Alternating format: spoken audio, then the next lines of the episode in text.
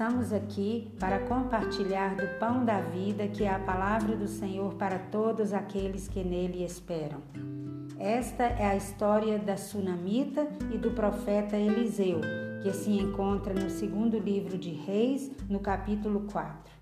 Não podemos nos calar, porque sabemos que a palavra é semente de vida que, quando cai no coração e regada pela água do Espírito, pode produzir vida eterna em nós. Em tempos tão difíceis, que este áudio seja uma bênção para você. Sunamita é um adjetivo pátrio que indica a origem daquela mulher.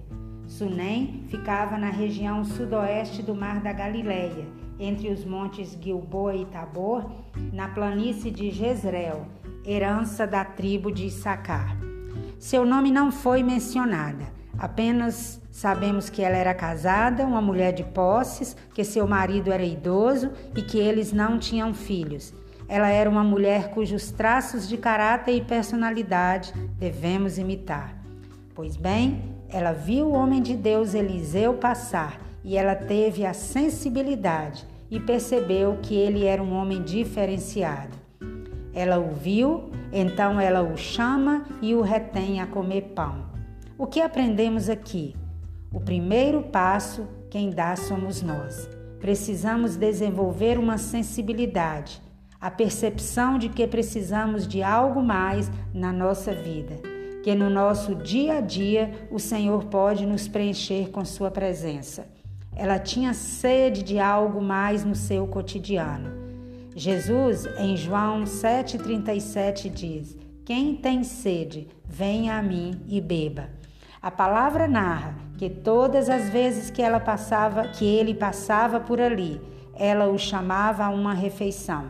Vemos aqui que ela não tinha uma fé superficial. Ela queria conhecer a fundo.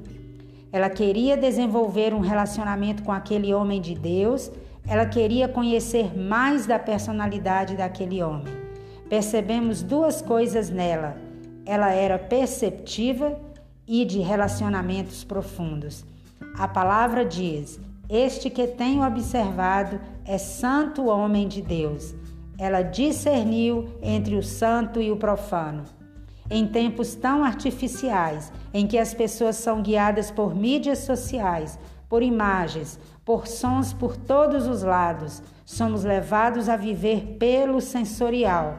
Precisamos educar nossa percepção para discernir o que é de Deus e o que é da carne, aquilo que é cultura humana apenas, daquilo que é profecia, do que está oculto na palavra de Deus e que pode nos revelar a eternidade dos planos de Deus para nós.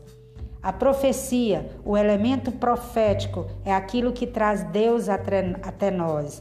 E ela diz no verso 10: Façamos-lhe, pois, um pequeno quarto junto ao muro.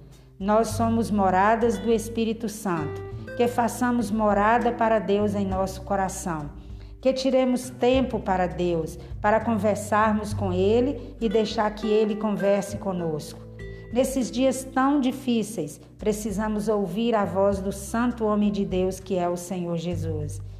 E quem nos leva, quem nos ensina a ter experiências? O Espírito Santo de Deus. A palavra diz: buscai e achareis, batei e abri-se-vos-á, em Mateus 6,6.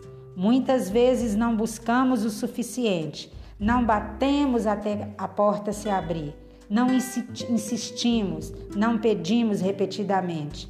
Buscar-me-eis e me achareis quando me buscardes de todo o vosso coração, diz Jeremias 29, 13.